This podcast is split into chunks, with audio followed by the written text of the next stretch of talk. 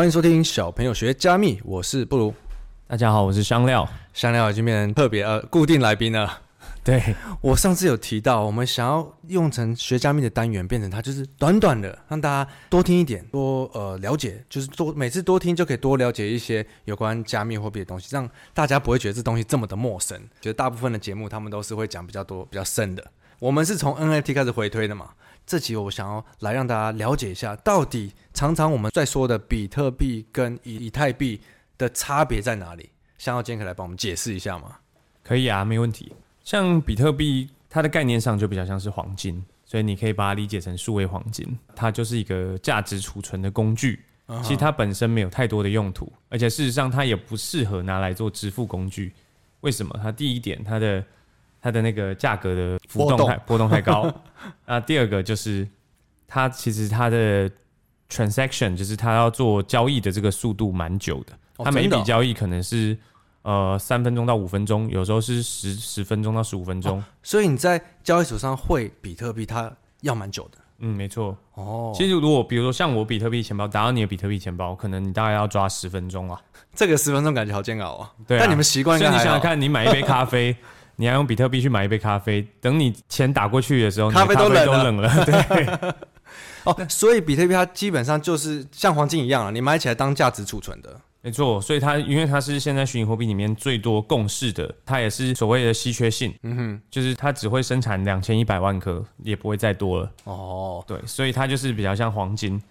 比那比特币应该大部分人都有一一般的了解了，以太币应该是比较多人不了解到底它跟比特比特币有什么不一样。我觉得以太币对我来对我来讲，它呃我的解释会这样子，它很像是一个去中心化。到底什么是去中心化？以后可以再聊。那就像，就像上次乌克兰那件事，就去中心化嘛。对，去中心化的一个应用生态的平台。应用生态，对，就是应用城市的生态系。所以它比较不像是储存黄金的概念了。不是，它举个例，它就是像我们手机常用的 Apple Store。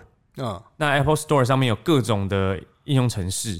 那以太坊就是像这样子一个平台哦，那像苹果手机上面应用程式，对，或者是像你的 Google Android 的那个 Store，嗯哼，也是一样，就是它就是有在这个平台上有各种应用程式。那以太币的用途就是你要在这个应用程式这个平台上使用任何一个应用程式的时候，你得支付的手续费哦。所以就是任何人都可以在这个生态链上面写 APP 的概念哦。没错，然后你要使用，你就是要使用你的以太币作为一个。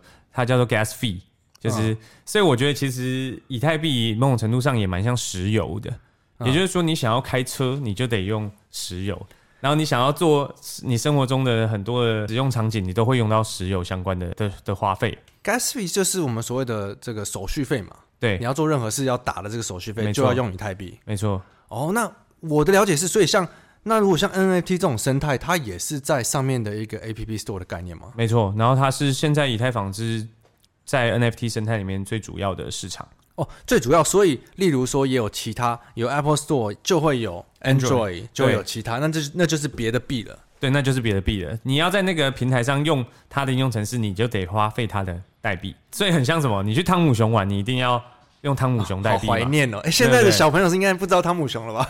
那那现在有什么？不知，呃，像是夹夹娃娃机，夹那不行，那夹娃娃机还还是可以用十块。哦，是吗？是吗？我 没有在夹，不知道。汤姆熊哦，就像你一定要它的代币才可以玩它里面的机台。没错。哦，那所以以太币它就比较像是一个应用端的，然后比特币它就是一个资产的配置而已。这样理解是对的吗？比特币就是一个价值储存的工具，以太坊你可以把它这样说是一个生活必须，就是如果你要使用它的它的应用程式的话，你就得付以太币给它。像你说呃买 NFT 也是用以太币。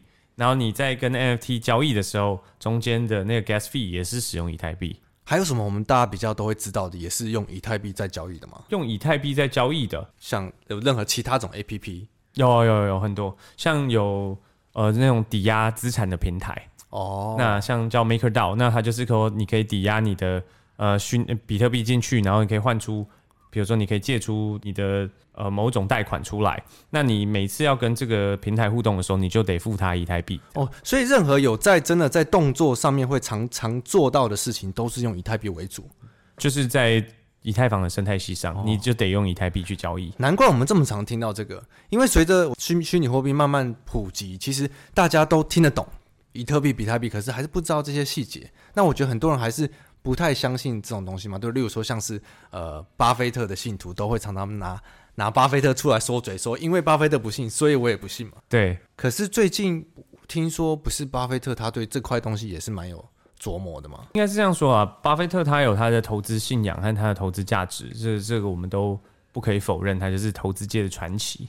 但是像他自己也有投资一些间接持有大量虚拟货币的企业，像在那个南美洲那里的一个 Neobank，那他最近好像也投了十亿美金吗？好像我上次看到新闻，差不多十亿美金入股这个银行。哦，对，所以所以他即便他没有直接投资这些东西，但是他也投资了间接持有这么多虚拟货币的企业。对啊，有时候我们。小朋友常提到，你看新闻标题看起来好像都不这么一回事，可是你真的去观察它，它其实是某种程度上有持有到间接的东西，对对吗？那因为对他来讲，他可能直接要看到的事情是哦，这个这个这个企业它产生了什么价值，然后它有多少现金流，这可能就是他所谓的基本面嘛。